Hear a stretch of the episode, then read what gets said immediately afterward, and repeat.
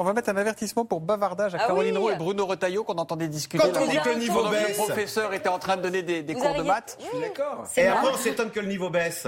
Mais, ça ne suit pas. mais- mais qu'est-ce que ça veut dire? Ça signifie que plus on met d'argent dans un système qui ne marche pas, et moins il marche. Donc il faut réformer. Il ne faut pas se laisser aller à la facilité de l'argent public. Bruno, Bruno Retailleau, lui c'est Axel Le Tarlet. C'est. On C'est- va y aller, du C'est coup. elle qui Ah. faut répondre. Bruno Retailleau qui est le, chef de file des, sénateurs LR, qui est hein. l'invité des 4V alors qu'Emmanuel Macron interviendra ce soir à la télé et que ça fait pas mal grincer l'opposition.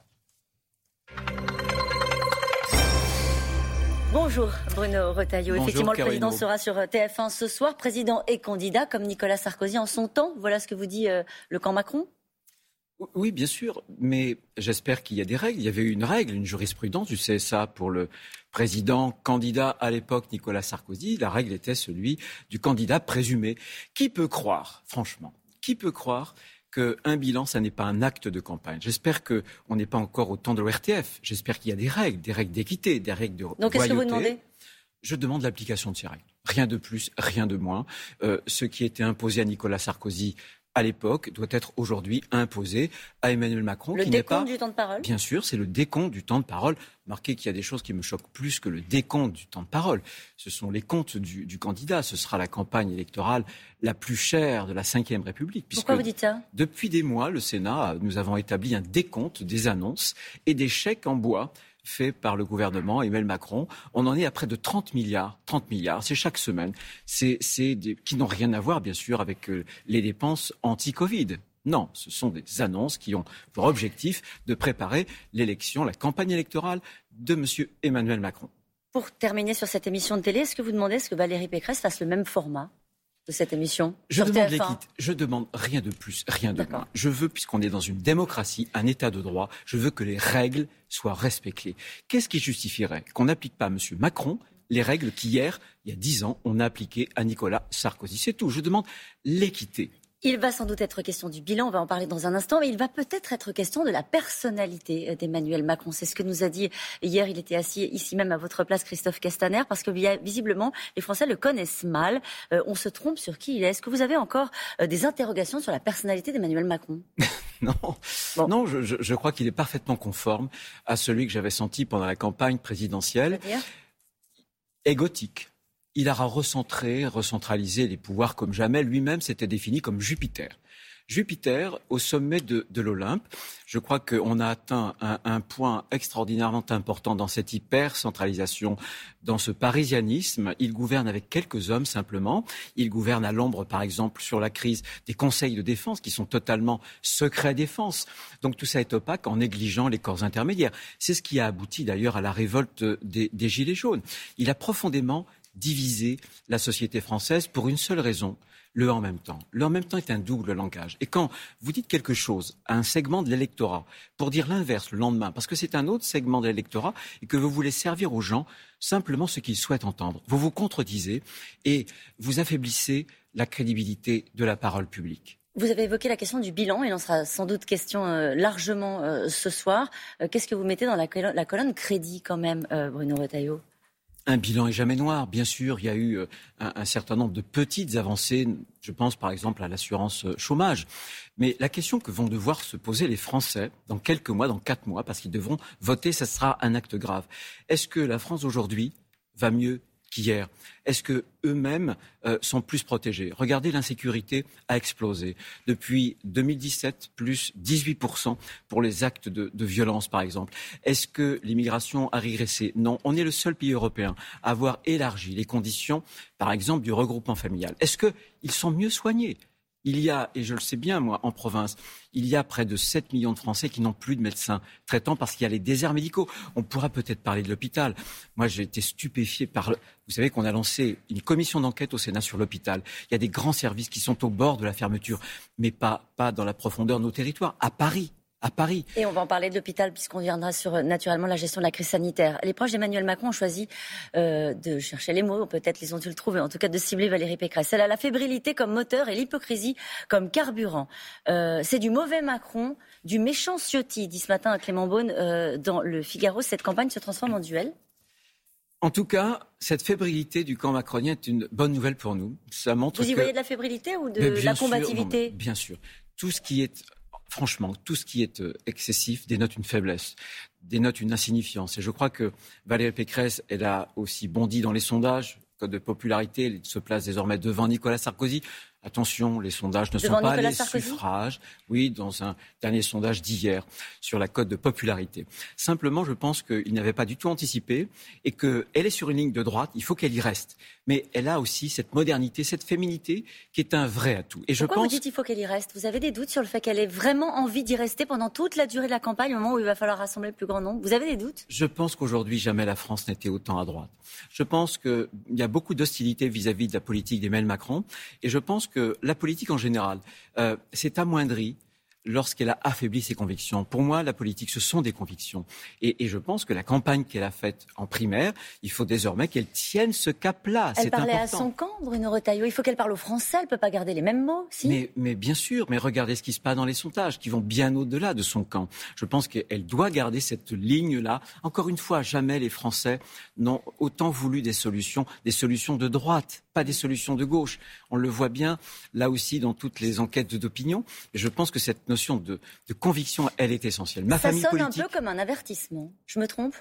Pas du tout, pas du tout. Euh, elle n'a pas du tout besoin d'être avertie. Je lui fais totalement confiance. Et, pour toutes celles et ceux qui veulent tourner la page Macron, elle sera la carte maîtresse. Elle sera la carte maîtresse parce que d'autres candidatures n'auront pour objet que de perpétrer, finalement, de perpétuer le système Macron. Est-ce que vous êtes totalement, Bruno Retailleau, raccord avec Valérie Pécresse sur la question des valeurs? Oui, bien sûr, bien sûr. Pourquoi je vous pose cette question? Parce que elle a des valeurs de droite et, on a chacun une sensibilité, mais je pense que on est très proche, oui. Vous êtes opposé à une loi qui interdit, euh, qui pénalise les thérapies de conversion. Alors ces thérapies de conversion, ça consiste à convertir euh, les homosexuels LGBT à l'hétérosexualité. Il y a une vingtaine de sénateurs euh, qui se sont opposés à cette pénalisation, cette interdiction. Euh, d'ailleurs, Franck Louvrier, le maire de La Baule, condamne votre position, estime que ce sont des sujets très sensibles sur lesquels on ne peut pas avoir d'ambiguïté. Alors, ça me permet d'être très clair et précisément de lever l'ambiguïté. Moi, je suis contre les thérapies de conversion pour, par exemple, faire en sorte que les homosexuels changent leur orientation sexuelle. La preuve, c'est que nous avons voté avec ces sénateurs-là pour les articles qui condamnent de façon claire et nette. Donc les choses sont claires. Pourquoi est-ce que j'ai voté contre le texte? Tout simplement parce que dans ce texte, il y a aussi d'autres choses. C'est l'identité de genre, qui est une idéologie qui nous vient des États-Unis, euh, où il y aura une fluidité entre finalement euh, les sexes. On ne reconnaît plus de sexe, mais un genre. Et surtout, où on pourrait, ça se fait dans certains pays, obliger des mineurs finalement les accompagner à changer de sexe. Ça ne se fait pas du tout en France, vous le savez. Je sais, mais je voulais, nous voulions protéger d'abord les mineurs contre ce genre de dérive et contre l'identité de genre qui est une idéologie. L'identité de genre, c'est aussi une façon de lutter contre les inégalités entre les femmes et les hommes. Non, non, c'est autre chose. C'est une façon de lutter contre regardez les la Suède, regardez des pays scandinaves qui ont encouragé les transitions de genre et qui désormais reviennent en arrière. Écoutez, pour un mineur, euh, faire en sorte, parce qu'il peut y avoir un trouble, euh, une personnalité qui ne soit pas définie, mais prendre des hormones, et puis parfois des opérations qui sont parfois irréversibles, c'est terrible. Donc, je mais Bruno Retailleau, est-ce que vous avez connaissance d'opérations de chirurgie génitale pratiquées sur des mineurs transgenres en France? Dans d'autres pays, oui. Et il s'agit de prévenir parce qu'on voit très bien ce qui se passe, les dérives qui viennent d'autres pays s'implantent ensuite en France. Donc, quand on a une loi, on ne doit pas faire une loi en fonction de cas particuliers, on doit la faire en fonction de principes. Donc, je résume. Je suis absolument contre les euh, stratégies, les thérapeutiques de euh, conversion pour faire changer l'orientation sexuelle. Ce serait peut-être plus simple de voter du, coup ce texte-là pour éviter les, ambiguïtés et éviter que les gens. On, on vote un article. À ce moment-là, on vote l'article voilà, qui concerne ces dispositions. Ce que nous avons fait, mais moi j'ai des convictions, je lutte contre cette notion d'identité de genre qui nous vient des États-Unis, qui vise à tout mélanger, qui vise à dire que finalement la nature c'est rien du tout, on peut se réinventer en permanence, et je pense que ça produit de gros dégâts dans des pays scandinaves qui sont en train de faire marche arrière. Deux questions rapides. Est-ce que vous voulez, comme Éric Zemmour, chasser les, des écoles les lobbies LGBT je ne veux pas que l'école soit le lieu du militantisme. Pas plus LGBT que n'importe quel lieu de militantisme. Donc la réponse est oui.